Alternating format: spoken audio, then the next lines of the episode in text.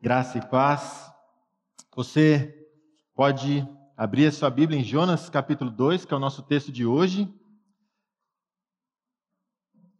A gente vai dar continuidade à nossa série que tem hoje, se Deus quiser, mais dois domingos, olhando para esse livro fantástico, fantástico, e cheio, cheio, repleto de lições para cada um de nós. Ah, mas antes de lermos, eu quero te fazer uma pergunta. Quero te fazer uma pergunta. Você já olhou para algo achando que era uma coisa e depois descobriu que era outra? Ou então você sabia o que era aquela coisa, mas você ficou decepcionado com o que você recebeu? Né? Quem nunca cumprimentou alguém achando que era outra pessoa? Né? Às vezes você encontra alguém no shopping, você acha que é uma pessoa, você dá um tchauzinho, quando você vê não era a pessoa que você esperava. Né? Ou quem nunca pegou uma comida com uma cara ótima achando que ia ser uma delícia, e aí você, cara, se decepciona com aquilo que você comeu. Ou quando você pega aquele pacote de salgadinho desse tamanho, que vem esse tanto de salgadinho, né? Cara, que decepção. Né? A realidade é que nem tudo é o que parece, né? Algumas pessoas vão dizer isso, outras vão dizer que as aparências enganam. Obviamente, esses exemplos são de coisas triviais, né? E as consequências de sermos enganados pela aparência dessas coisas também são simples e triviais, no certo sentido. Mas para algumas outras coisas, algo não sei o que parece pode ter consequências muito, muito graves. O capítulo 2 de Jonas, que a gente vai ler hoje, é um capítulo intrigante nesse sentido. De primeira, parece uma oração de arrependimento da parte de Jonas. Né? Depois de três dias e três noites dentro de um grande peixe, parece que ele entendeu. Parece que ele se arrependeu. Ele vai dizer algumas coisas bem impactantes nesse capítulo. Mas será? Será que aquilo que parece arrependimento realmente é arrependimento? Será que o profeta do Senhor aprendeu a lição? Será que ele está pronto para seguir em frente? Então, com essas perguntas em mente, nós vamos para o texto e a gente vai começar no verso 17 do capítulo 1. Jonas 1, versículo 17 deparou o Senhor um grande peixe para que tragasse a Jonas. E esteve Jonas três dias e três noites no ventre do peixe. Então Jonas, do ventre do peixe, orou ao Senhor seu Deus e disse: Na minha angústia clamei ao Senhor, e ele me respondeu. Do ventre do abismo gritei, e tu me ouviste a voz. Pois me lançaste no profundo, no coração dos mares, e a corrente das águas me cercou. Todas as tuas ondas e as tuas vagas passaram por cima de mim. Então eu disse: Lançado estou de diante dos teus olhos. Tornarei porventura a ver o teu santo templo. As águas me cercaram até a alma, o abismo me rodeou, e as algas se enrolaram na minha cabeça. Desci até os fundamentos dos montes, desci até a terra, cujos ferrolhos se correram sobre mim para sempre. Contudo, fizeste subir da sepultura a minha vida, ó Senhor meu Deus. Quando dentro de mim desfalecia a minha alma, eu me lembrei do Senhor, e subiu a ti a minha oração no teu santo templo. Os que se entregam à idolatria vã abandonam aquele que lhes é misericordioso. Mas com a voz de agradecimento eu te oferecerei sacrifício. O que votei, pagarei. Ao Senhor pertence a salvação. Falou, pois, o Senhor ao peixe, e este vomitou a Jonas na terra. Senhor Deus, muito obrigado, Pai. Muito obrigado por mais essa oportunidade que nós temos de estar reunidos aqui para aprender da tua palavra. Obrigado porque o Senhor fala conosco, Pai, através da tua palavra. Obrigado porque ela revela o mais profundo do nosso coração. E revela, Pai, um Deus infinitamente maior do que o nosso pecado. E nós clamamos ao Senhor para que o Senhor fale aos nossos corações, que o Senhor traga arrependimento e que o Senhor, Pai, molde em nós o caráter do seu filho para a tua glória. Essa é a nossa oração e nós oramos assim no precioso nome de Jesus, que é o nosso Salvador. Amém. Então vamos lá. Jonas, capítulo 2.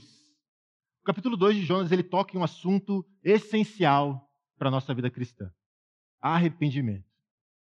Do início da nossa caminhada cristã até o fim, a nossa vida deve ser marcada por arrependimento. Jesus, inclusive, ele resume a resposta que ele espera dos seus discípulos em duas palavras: fé e arrependimento. É o que ele diz em Marcos 1,15, né? O tempo está cumprindo, o reino de Deus está próximo, arrependei-vos e crede no Evangelho. Fé e arrependimento, então, são como que os dois lados da mesma moeda.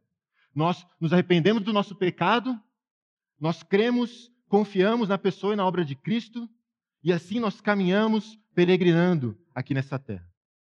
E a realidade, então, é que ninguém é discípulo sem que haja arrependimento. Não existe discípulo sem arrependimento. No entanto, Jonas nos mostra um problema muito comum também entre os cristãos: a confusão que há entre arrependimento e remorso. Paulo, o apóstolo Paulo, ele nos alerta sobre isso na sua segunda carta aos Coríntios. E aqui eu cito a versão NVI, 2 Coríntios 7,10.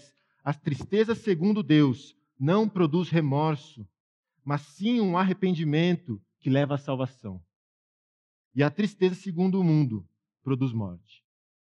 O apóstolo Paulo ele é claro preto no branco, simples e claro. Arrependimento produz vida, salvação. Remorso produz morte. E você pergunta, mas o que isso tem a ver com Jonas? O que isso tem a ver com Jonas capítulo 2? Irmãos, depois de Jonas capítulo 2 vem o quê? Jonas capítulo 3. E aí depois de Jonas capítulo 3, Jonas capítulo 4. Fantástico, fantástico. Irmãos, contexto importa e muito. A gente não pode ler Jonas capítulo 2 sem ter em mente Jonas 3 e Jonas 4. No capítulo 2 a gente vê que Jonas sabia as palavras certas, ele diz até algumas verdades nesse capítulo, mas os capítulos 3 e 4 nos mostram a realidade do coração de Jonas. Um coração ainda orgulhoso, cheio de justiça própria, sem amor e sem compaixão. A realidade é que o coração de Jonas, no final do capítulo 4, era o mesmo que nós vemos no final e no começo, na verdade, do capítulo 1. Sim, ele foi a Nínive no capítulo 3, sim, ele pregou, mas parece que ele fez isso simplesmente para fugir das consequências de não pegar. Ele fez a pior pregação que você pode imaginar, com o pior coração que nós podemos imaginar, e ele se sentou embaixo de uma árvore, orando e esperando que Nínive fosse destruída e não transformada. Onde é que está o arrependimento aí? É como aquele filho né, que arruma a cama simplesmente para não perder uma semana de videogame. Ou então aquele funcionário que faz o mínimo no trabalho simplesmente para não ser mandado embora.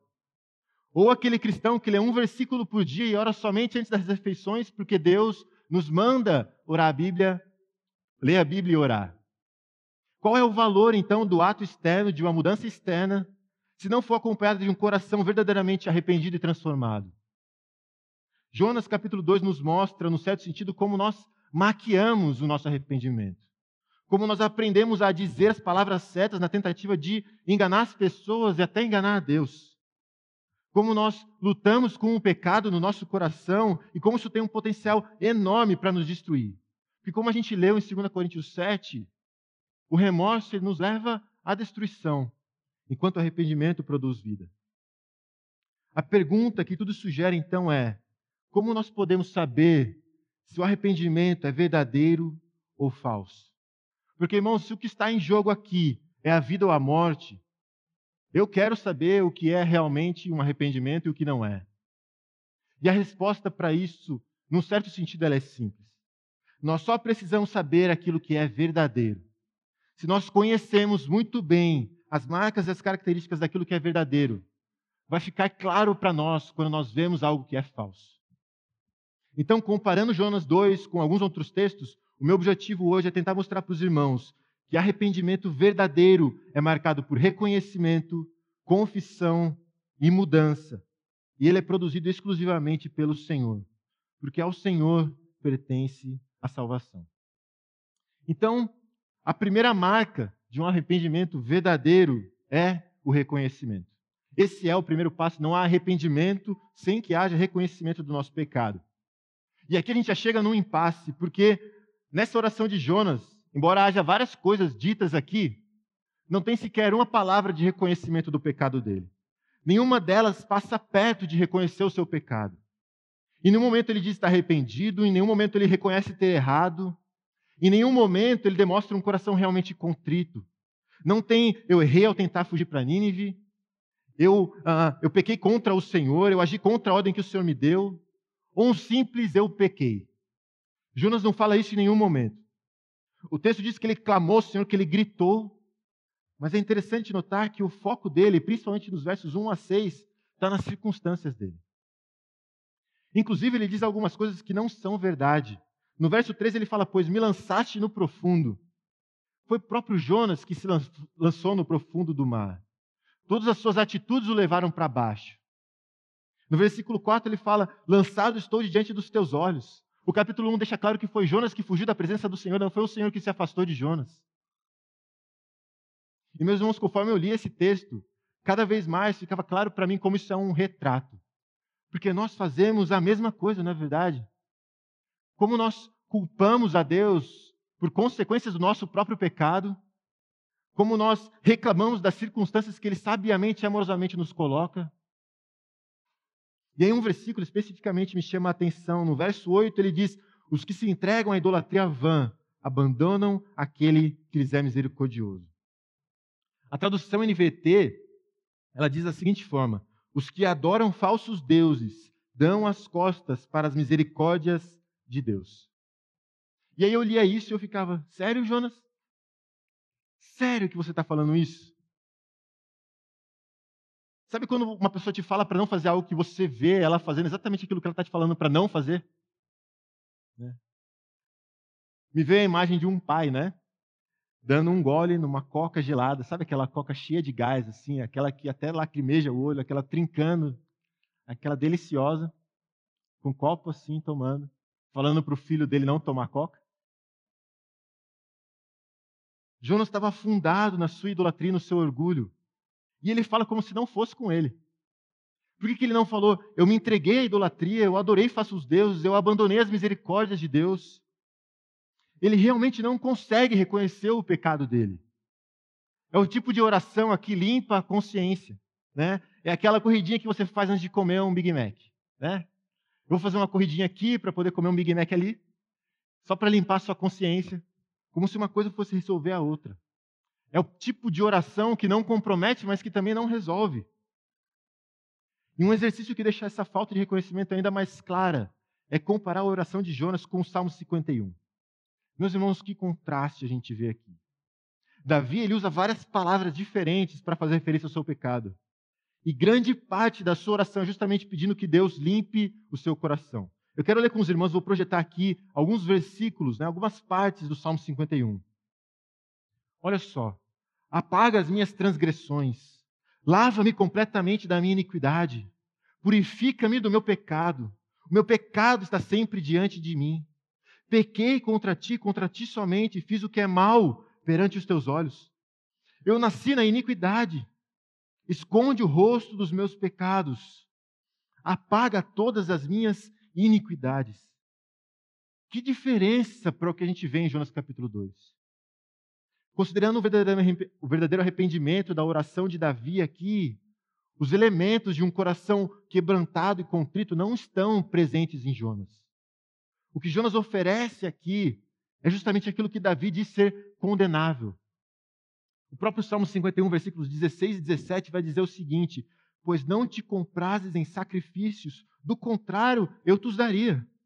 E não te agrada de holocaustos. Sacrifícios agradáveis a Deus são espírito quebrantado, coração compungido e contrito. Não desprezarás, ó Deus. Jonas então estava disposto a fazer o sacrifício, a empregar em Nínive, desde que isso não exigisse uma mudança no seu coração.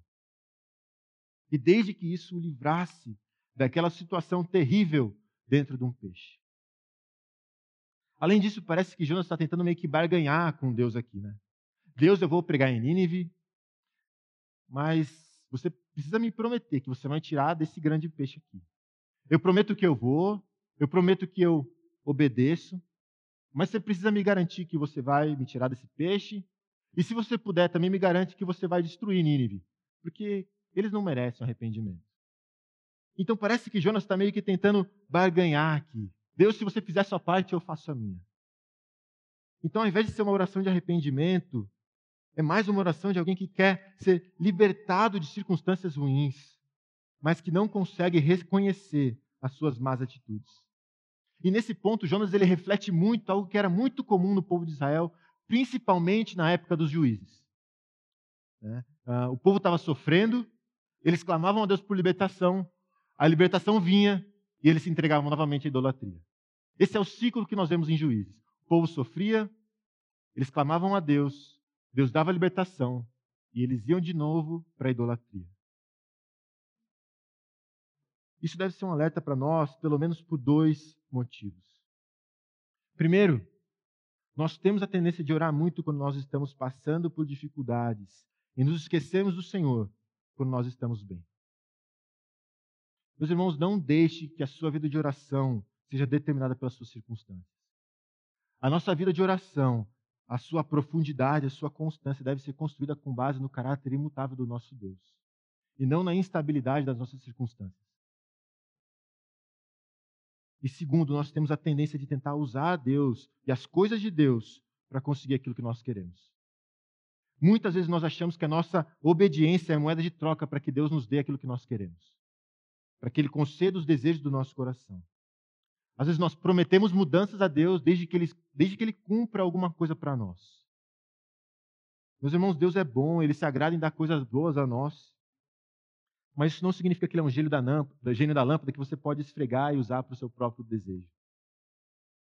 Nós precisamos nos lembrar que Ele é Deus e nós não somos. Nós precisamos nos lembrar de que Ele não falha, que Ele sabe exatamente o que nós precisamos. E quando nós precisamos, Ele vai fazer exatamente isso. E um outro aspecto da oração de Jonas que nos mostra a falta de reconhecimento do seu pecado é quem parece ser o centro da oração de Jonas. Em oito versos, ele faz referência a si mesmo 27 vezes. Ele é o foco da oração dele. Eu estou sofrendo, eu fui lançado, eu estou cercado, eu estou descendo, eu estou desfalecendo. Eu não estou dizendo que nós não podemos colocar as nossas circunstâncias diante de Deus, não é isso. O ponto é que, mesmo ao falar das nossas circunstâncias, nós precisamos manter o Senhor no centro. Esse é um cuidado que nós precisamos ter, meus irmãos. Quanto das nossas orações não são centradas em nós mesmos? Quantas delas não são simplesmente um despejar das nossas circunstâncias, às vezes até em tom de murmuração contra Deus por aquilo que tem acontecido? Pense no seguinte: pense no seguinte. Se todas as suas orações fossem respondidas por Deus, o que mudaria na sua vida? As suas circunstâncias, a sua saúde, suas finanças, algum relacionamento, o seu trabalho, ou o seu coração seria transformado e se tornaria mais parecido com Cristo. As suas orações, elas têm como objetivo mudar as suas circunstâncias ou mudar o seu coração diante das circunstâncias.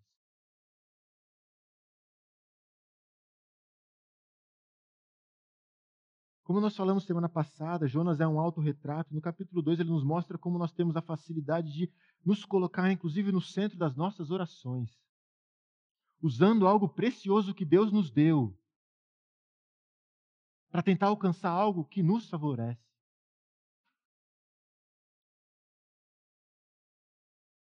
E, meus irmãos, se nós somos o foco, não vai haver reconhecimento, porque nós, no centro, é sinal de orgulho. E um coração orgulhoso ele não reconhece onde ele tem errado. É necessário que haja humildade para que o reconhecimento aconteça. E não há arrependimento sem reconhecimento. Simplesmente não há. Então, a primeira marca que a gente vê de um, de um arrependimento genuíno aqui é o reconhecimento. E aí a sequência meio que lógica é a confissão. Alguém que reconhece onde falhou vai confessar o seu pecado. O arrependimento é marcado por confissão. Obviamente, se não há reconhecimento em Jonas, também não há confissão no capítulo 2. A gente não vê ele confessando o seu pecado. A gente não vê isso em nenhum momento aqui em Jonas, capítulos 1 a 4. Não existe reconhecimento do pecado dele. E mais uma vez, o contraste com o exemplo que Davi nos deixa é enorme aqui. E dessa vez eu quero ler com os irmãos alguns versos do Salmo 32, que é provavelmente uma sequência aqui do Salmo 51, né, fazendo referência à mesma situação do adultério e assassinato lá na vida de Davi.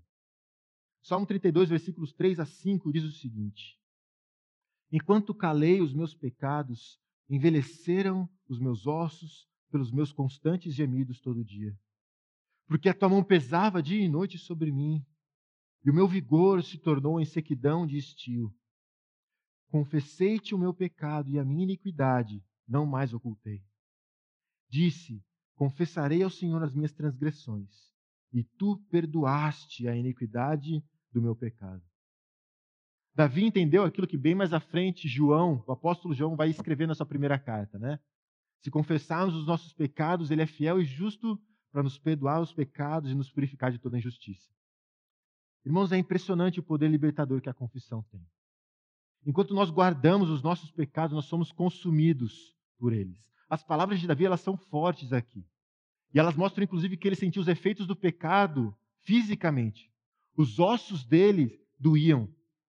Ele se sentia cansado. Mas quando nós confessamos os nossos pecados, Deus tira de nós um peso que nós temos carregado, mas que não é nosso para carregar. O peso dos nossos pecados não é nosso para carregar, meus irmãos, porque Cristo carregou esse peso por nós na cruz. A confissão é uma declaração humilde de insuficiência, ao mesmo tempo um grito de fé e confiança na suficiência da obra de Cristo. É o reconhecimento de que nós somos pecadores e de que Cristo é o nosso Salvador. É o externar da certeza que nós temos de que Deus nos perdoa, de que Ele nos purifica de toda injustiça, não com base na nossa própria obediência, mas com base na obra de Cristo. E isso tira de nós um peso enorme, porque nós não somos capazes de carregar o peso pela nossa salvação. É muito para nós carregarmos. E por isso Cristo carregou por nós. Ele pagou o preço pelos nossos pecados. E ele carregou isso na cruz. E nós precisamos entender que encobrir os nossos pecados, então, não é uma solução. É como ver uma rachadura enorme na parede e achar que simplesmente passar uma tinta por cima vai resolver o seu problema. É o famoso jogar a poeira por baixo do tapete, tapar o sol com a peneira. Você tem várias expressões aqui. E um versículo que mostra isso para nós claramente, Provérbios 28, 13, diz o seguinte: O que encobre as suas transgressões jamais prosperará, mas o que as confessa e deixa alcançará misericórdia. É exatamente essa primeira parte do versículo que a gente vê Jonas experimentando ao longo do livro. As coisas simplesmente não acontecem para ele. A vida dele não caminha, tudo é sempre difícil, tudo aquilo que ele quer não acontece. E talvez é o que você tem experimentado na sua vida. Você olha para o lado, você vê pessoas crescendo, você vê pessoas dando frutos, enquanto você às vezes tem patinado. Você faz propósitos de mudar que duram por uma semana, pra, até que você volta tudo aquilo que você fazia antes. Você olha para a sua vida e parece que nada faz sentido, não existe um propósito. Você se sente inseguro sem saber se Deus realmente o ama, sem saber se você realmente é salvo. As pessoas ao seu lado parecem estar caminhando bem, e a sua vida parece estar estagnada. E a pergunta que eu faço para você é: quando foi a última vez que você confessou seus pecados diante do Senhor? Quando foi a última vez que você pediu perdão a alguém? Quando foi a última vez que você abriu seu coração diante de Deus, deixou que Ele sondasse o seu coração e te mostrasse onde você tem errado e onde você precisa mudar? Alguns anos atrás, eu vi um pastor dizer algo que me impactou muito. Eu não lembro as palavras exatas, mas era algo do tipo: tem um tipo de oração que eu morro de medo de fazer, porque eu sei que Deus sempre vai atender, embora eu nunca goste de ouvir. Ainda assim, eu faço. Deus, me mostre o meu pecado. Às vezes vai ser na hora, às vezes vai ser um dia depois, às vezes uma semana depois.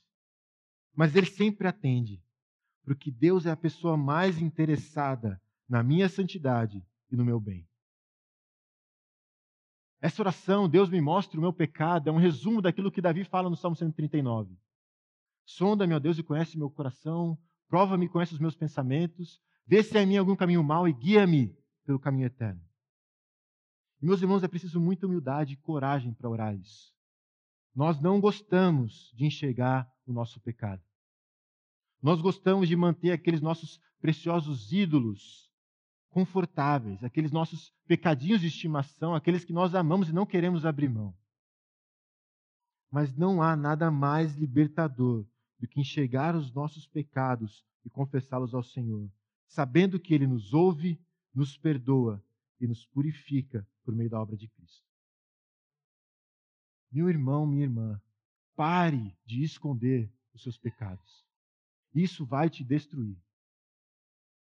Confesse os seus pecados, deixe os seus pecados e experimente a misericórdia de Deus que está disponível a nós por meio de Cristo. Isso é libertador. Isso é libertador. Agora, antes de ir para a próxima etapa do processo de arrependimento, é importante também qualificar o tipo de confissão que a palavra nos encoraja a fazer. A confissão genuína tem algumas marcas importantes que fazem total diferença na sequência desse processo de arrependimento. E eu quero citar três que eu creio serem as mais importantes. A primeira delas, a confissão ela deve ser sincera. Aquilo que a nossa boca confessa deve ser uma realidade no nosso coração. Por mais que essa primeira marca pareça óbvia, nós conseguimos nos esquecer disso. É muito fácil, meus irmãos, falar algo da boca para fora, simplesmente para fugir das consequências daquilo que foi feito. Você sabe as palavras certas, você aprende rápido as palavras certas. Mas não se acomode nisso. Seja sincero naquilo que você tem confessado. Em segundo lugar, a confissão deve ser específica. Seja específico ao lidar com os seus pecados. Isso é uma demonstração de humildade e desejo de mudança. Né? De fato, quanto mais específicos nós formos, mais fácil vai ser lidar com o pecado. Porque a gente vai saber contra o que a gente está lidando quais as armas a gente pode usar contra aquilo. Imagina que você vai ao médico com uma dor de cabeça, e aí ele faz alguns exames, e ele chega para você e fala assim: é, você está doente. Tá, eu sei que eu estou doente, eu vim aqui porque eu estou doente. Eu fiz os exames para saber por que eu estou doente. É, você está doente. Isso não vai te ajudar em nada. Você precisa de algo específico para saber o quê? Que tipo de remédio você vai tomar? Qual o tratamento que você vai fazer? Então, não ore coisas do tipo: Deus, perdoa as multidões dos meus pecados. Né? Os irmãos são muitos, vários. É uma multidão. Mas eles têm nome. É mentira, é inveja, é ansiedade, é impureza, é temor a homens. Dê nomes aos seus pecados. Seja específico, porque quanto mais específico você for, mais preciso vai ser o remédio para tratar esses pecados. Isso nos leva a outra característica da confissão bíblica. Ela deve ser no nível das nossas motivações. Ao invés de simplesmente dizer a Deus, perdão pela mentira que eu falei, né? vá mais profundo no seu coração buscando o motivo pelo qual você fez aquilo. Eu menti porque eu queria controlar as pessoas ao meu redor, levá-las a fazer a minha vontade. Ou eu menti porque eu queria manter a imagem que eu tenho diante das pessoas de uma forma que elas continuassem me respeitando e pensando coisas boas sobre mim. Vá o mais fundo possível que você conseguir. Porque quanto mais fundo você for, mais na raiz você vai tratar o seu problema. E mais duradoura e permanente vai ser a solução para aquele problema também. Vá o mais profundo possível das suas motivações. E finalmente, a última etapa desse processo de arrependimento é a mudança. Arrependimento é marcado por mudança. E, poxa, Gu, mas Jonas não foi para Nínive? Ele não mudou, ele não pregou lá. Sim, ele foi, mas o coração dele não foi. Sabe quando você pede para uma criança, você está tentando lidar ali com uma criança e tal, você chega para ela, ó, senta aqui, por favor. E ela não quer sentar de jeito nenhum. Senta aqui, por favor. E ela não senta. Até que em algum momento ela se senta, mas você vê naquela carinha linda dela que ainda está de pé por dentro. Sabe? Eu estou sentado, mas por dentro eu estou em pé. É isso que Jonas estava fazendo aqui. A gente não vê em Jonas uma disposição real para mudar. No verso 9, ele diz: Com voz de agradecimento eu te oferecerei sacrifício. Mas em nenhum momento a gente vê Jonas agradecendo por nada do que está acontecendo. A gente simplesmente não vê. Se tem algo que a gente não vê em Jonas é gratidão. A gente vê gratidão nos marinheiros, nos inivitas. É até engraçado que no capítulo 3 parece que até os animais estão se arrependendo. Mas a gente não vê nada disso em Jonas. Ele está sempre reclamando. Reclamando da sua missão, da sua situação, das pessoas ao seu redor. No capítulo 4, ele reclama inclusive do caráter de Deus, da graça, da misericórdia, da compaixão de Deus. E uma coisa no capítulo 2 me deixa aqui espantado, no certo sentido, e é impressionante a ironia do próprio Jonas escrevendo sobre a história, né? Até um peixe obedece a Deus. Deus simplesmente chega para o peixe e fala: vomite Jonas. Ele vai lá e vomita Jonas. E Jonas nada de obedecer, nada de ser grato a Deus. Jonas ele não estava disposto a mudar. E é assim como a confissão tem algumas marcas, a mudança também tem. E a primeira delas é que meia obediência, meus irmãos, não é obediência. A motivação certa com a atitude errada não é obediência. Aquela famosa frase, né? O que vale é a intenção. Pessoal, isso não é versículo bíblico. Isso não é uma realidade. A intenção é importante, a gente vai falar um pouco mais sobre isso, mas ela não é tudo. E a atitude certa com a motivação errada também não é obediência, isso é legalismo. É muito parecido com o que talvez os fariseus faziam naquela época. O que a Bíblia nos mostra é que a obediência deve acontecer de acordo com os termos de Deus. Ele nos diz tanto o que quanto o como. O que nós devemos fazer e como nós devemos fazer. Então, a motivação ela importa. Muito mais do que uma reforma comportamental, Deus ele quer restaurar os nossos corações. A história do jovem rico escancara a necessidade de nós termos os nossos corações transformados. Enfatizando aqui que Deus não quer somente uma parte de nós, mas que Ele nos quer por inteiro. A conversa de Jesus com a mulher samaritana, né? Jesus fala: Eu quero adoradores que me adorem em espírito e em verdade.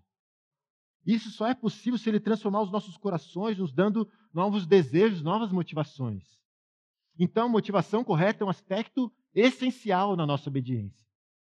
Mas a motivação ela não é tudo. A nossa liberdade, meus irmãos, é da escravidão do pecado. Não é essa libertinagem que a gente vê hoje, onde a gente pode fazer o que a gente quer, desde que haja amor, desde que a intenção seja correta. Isso não é bíblico. Você não pode fazer o que você quer simplesmente porque você acha que está certo. Infelizmente, a gente não tem muito claro o fato de que nós somos escravos de Cristo. Ele é o nosso mestre. E nós não somos autônomos para definir aquilo que nós temos que fazer. Ele é um mestre bom, um mestre perfeito, que sabe o que é melhor para nós e que tem leis bem definidas para nós seguirmos. E a Bíblia é cheia de exemplos com relação a isso. Porque se cada um adora a Deus do seu jeito, se o que vale é a intenção, por que, que Uzá morreu quando ele simplesmente foi tentar segurar a arca? A intenção dele era a melhor possível, eu não quero que a arca caia. Mas Deus tinha falado que não pode relar na arca.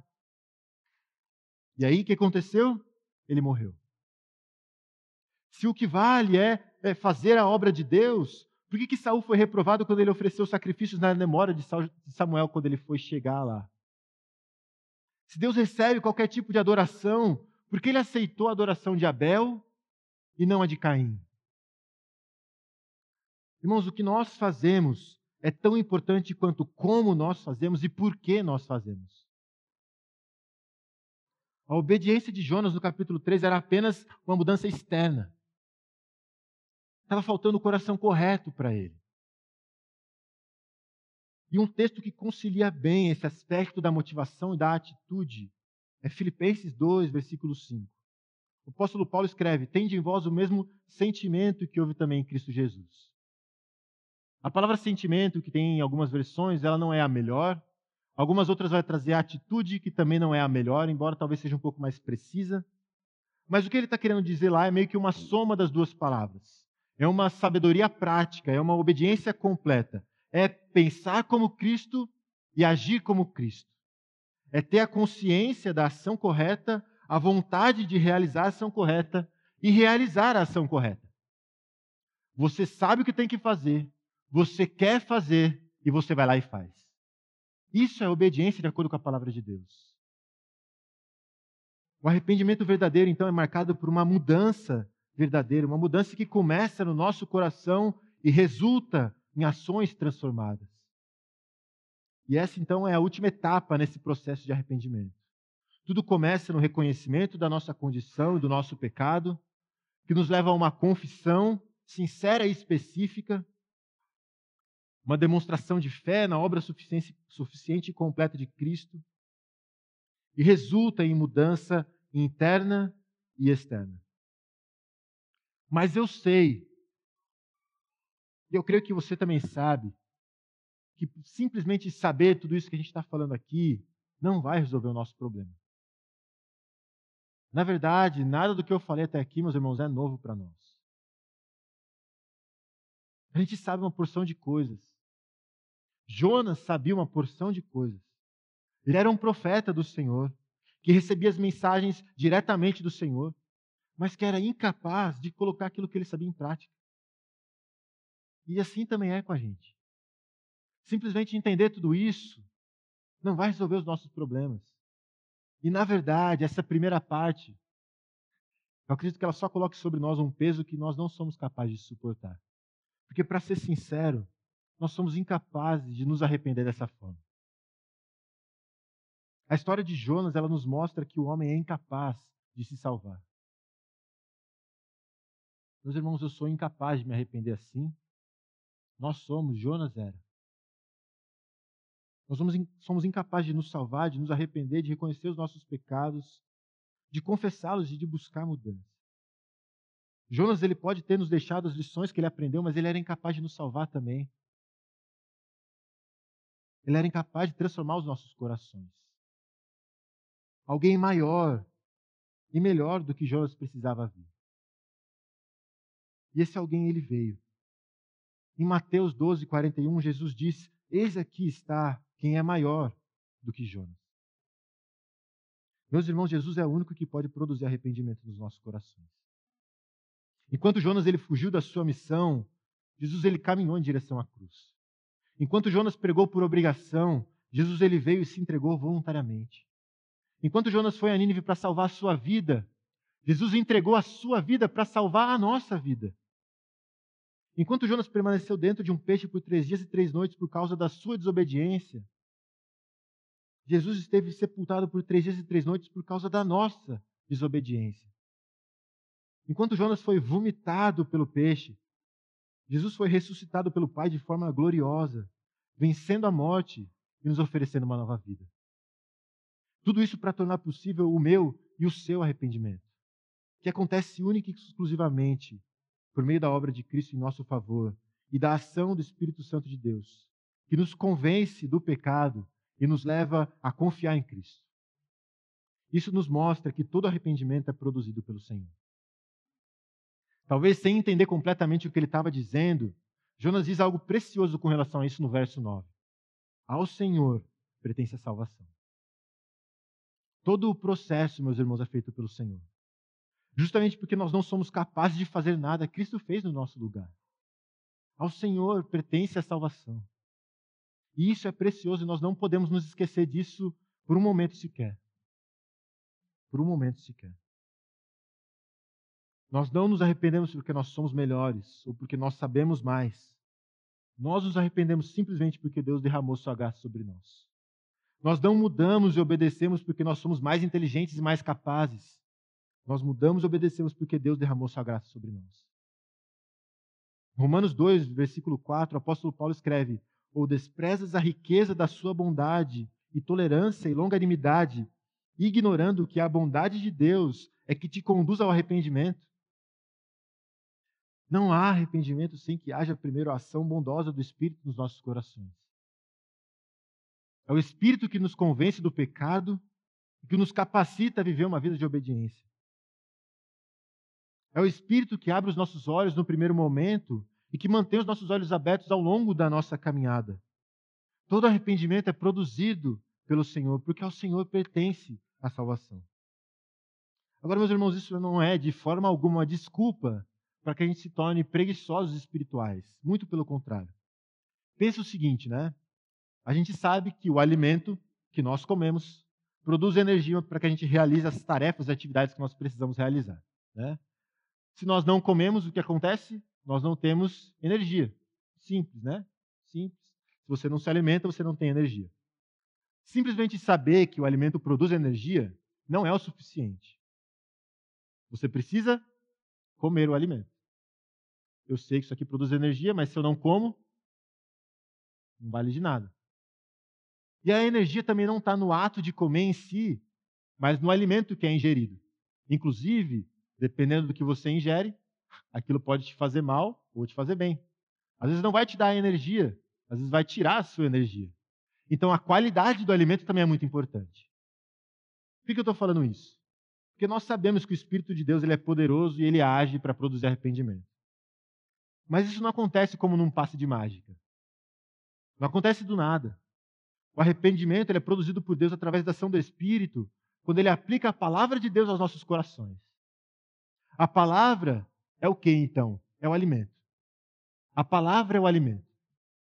Ela nos mostra quem Deus é, ela nos mostra o que ele fez por nós através de Cristo, ela nos mostra que ele viveu uma vida perfeita que nós não conseguimos viver, ela nos mostra que ele morreu a morte que nós merecemos na cruz, ela nos mostra aquilo que nós devemos fazer como resposta àquilo que Cristo fez por nós, ela nos mostra que ele ressuscitou o terceiro dia, ela nos mostra que ele vai voltar para nos buscar, ela nos mostra tudo isso. Mas se nós não nos alimentarmos da palavra de Deus, meus irmãos, não vai haver arrependimento. Simplesmente saber que a palavra nos ensina, exorta, encoraja, não é o suficiente para experimentar essas coisas. O que nós precisamos fazer? Nós precisamos nos alimentar da palavra de Deus. Ao mesmo tempo, o poder e a energia não está no ato em si, mas na qualidade daquilo que é ingerido e na dependência da ação do Espírito em nós. E você entende por que não existe arrependimento verdadeiro quando você se expõe a algo que não seja a palavra de Deus? Porque Deus é quem produz arrependimento e ele produz arrependimento através dos meios determinados por ele, que é a ação do Espírito por meio da palavra naqueles que foram salvos por meio da obra de Cristo. O arrependimento, ele funciona dessa forma, foi como Deus determinou que acontecesse. Ele aplica a palavra dele aos nossos corações através do Espírito Santo. E assim nós somos transformados à semelhança de Cristo. O arrependimento acontece pelos meios determinados pelo Senhor. Isso significa, obviamente, quanto mais da palavra nós soubermos, mais do nosso pecado nós veremos, mais nós nos esforçaremos para sermos transformados pela palavra de Deus continuamente, mais nós buscaremos ser parecidos com Cristo. E é impressionante como Deus ele trabalha nos nossos corações quando nós buscamos a Ele. Agora, de tudo que nós falamos aqui, eu creio que a nossa maior dificuldade não seja necessariamente naquilo que é externo. E por isso, meus irmãos, é um tema tão delicado. O nosso coração é enganoso. Deixar os nossos ídolos de lado exige muito de nós. E porque é difícil, porque exige, porque nós gostamos do caminho mais fácil, muitas vezes nós escolhemos simplesmente fingir. Nós, nós preferimos né, pregar frutos falsos numa árvore do que tratar a raiz para garantir frutos reais e duradouros. E como nós vimos em Jonas aqui, as nossas orações elas são um grande termômetro de onde está o nosso coração. Elas, ou até mesmo a falta delas, nos mostram as nossas prioridades e os nossos desejos. Elas nos ajudam a entender se nós estamos vivendo uma vida falsa ou real porque elas nos mostram de fato aquilo que realmente está no nosso coração. E um detalhe no texto nos mostra mais uma vez a, seriedade desse tema. Jonas 2, versículo 10 diz que Deus mandou o peixe vomitar Jonas. A princípio pode parecer aqui uma palavra normal, até porque não tinha como Jonas sair do peixe se não fosse dessa forma, né? Afinal de contas, o peixe não ia tirar com a mão e colocar ele para fora, né? Ele seria vomitado pelo peixe. Mas acho que não era só isso que o autor queria comunicar aqui. A escolha da palavra parece mostrar que Deus está desgostoso de Jonas, a ponto de vomitá-lo. Isso é muito parecido com o que nós vemos em Apocalipse 3, na carta à igreja de Laodiceia. Eu quero ler alguns versículos aqui para os irmãos, versículos 15, 16 e 19. Conheço as tuas obras, que nem és frio nem quente. Quem deras fosses frio ou quente. Assim, porque és morno e nem és quente nem frio, estou a ponto de vomitar-te da minha boca. Eu repreendo e disciplino a quantos amo. Sê, pois, zeloso e arrepende-te. Frio aqui na passagem, meus irmãos, não tem a ver com alguém estar longe de Deus. Tem a ver com utilidade. Como assim? As águas frias da cidade de Colosso, que era perto de Laodiceia, elas eram refrescantes e muito úteis né, para beber. As águas quentes de Herápolis, que era uma cidade também próxima, elas tinham utilidade medicinal. As águas mornas de Laodiceia, por outro lado, elas eram inúteis. E por isso Deus tinha vontade de vomitá-los, porque eles não estavam sendo úteis para o reino. E aí, qual a resposta para a inutilidade que o texto nos mostra aqui? Versículo 19: Sê zeloso, diligente, obediente e arrepende-te. Meus irmãos, a nossa utilidade e obediência estão amarradas à necessidade de arrependimento. O pastor Sachos de manhã ele comentou um pouco sobre isso. O exercício dos nossos dons, o nosso serviço, a forma como nós vamos servir as pessoas ao nosso redor, está completamente ligado ao nosso relacionamento com Deus. Meus irmãos, se você não é um crente marcado por arrependimento, eu posso te garantir que o seu relacionamento com Deus está longe, muito longe de ser o ideal. E uma palavra de consolo aqui também. Nós temos a tendência de enxergar a disciplina como algo ruim. E é fato que ela dói. Mas a disciplina é um sinal de amor. Versículo 19 diz isso: Eu repreendo e disciplino a quantos amo. Jonas ainda não tinha entendido isso, e talvez você ainda não esteja entendendo isso. Talvez você ainda lute com essa verdade. Mas a palavra nos garante que disciplina é sinal de amor. Porque a disciplina é Deus trabalhando no nosso pecado para nos fazer mais parecidos com Cristo. E não existe nada melhor para nós do que sermos parecidos com Cristo. Por mais que doa, por mais que seja um processo difícil, a disciplina é um processo impressionantemente amoroso. É Deus trabalhando no nosso coração, para o nosso bem. Para o nosso bem. E finalmente uma palavra de encorajamento. Embora todos nós desejássemos que as mudanças acontecessem de forma automática, no momento da nossa conversão, ou até mesmo no momento da confissão, não é exatamente assim que acontece. Embora a gente desejasse que saindo daqui a gente iria se arrepender perfeitamente e verdadeiramente, é provável que isso não aconteça. Porque mudanças levam tempo. E muitas vezes muito mais tempo do que nós gostaríamos. Ainda assim, a palavra de Deus nos encoraja a perseverarmos e a continuarmos buscando uma vida de santidade. Porque um dia aquele que começou a boa obra em nós há de completá-la. Então, meus irmãos, perseverem e confiem. Não supervalorize resultados a curto prazo, porque mudanças não acontecem normalmente a curto prazo, mas também não subestime os resultados a longo prazo. A vida cristã não é uma corrida de 100 metros rasos, é uma maratona. É uma maratona. Mais importante do que o gás inicial é a resistência para aguentar até o final da corrida. Inclusive, quem ganha não é quem começa na frente, mas é quem termina na frente. E com certeza, uma das marcas de uma maratona bem-sucedida é o arrependimento. Um arrependimento verdadeiro, que é marcado por reconhecimento, confissão e mudança. E é produzido exclusivamente pelo Senhor, porque ao Senhor pertence a salvação. Senhor Deus, nós te agradecemos, Pai. Porque mesmo quando nós não conseguimos nos arrepender de forma genuína, Pai, o Senhor provê a solução em Cristo. Nós te agradecemos porque a obra de Cristo transforma os nossos corações. Corações agora dispostos a buscar ao Senhor, a deixar o nosso pecado e a buscar viver de acordo com a tua palavra. Pai, nós pedimos que o Senhor nos dê coragem, que o Senhor nos dê humildade para reconhecer o nosso pecado, confessar o nosso pecado de forma sincera, de forma específica, e a buscarmos mudança. Não simplesmente uma mudança externa, mas uma mudança que começa no mais profundo do nosso coração, que se transforma em atitudes transformadas. Não para a nossa glória, mas para a tua glória, Pai. Transforme os nossos corações, Deus. Esse é o nosso desejo. Molde em nós o caráter do seu filho, Pai. Nós clamamos ao Senhor. Nós somos gratos ao Senhor, Pai, porque nós não merecíamos, mas ainda assim o Senhor fez por amor a nós, em Cristo.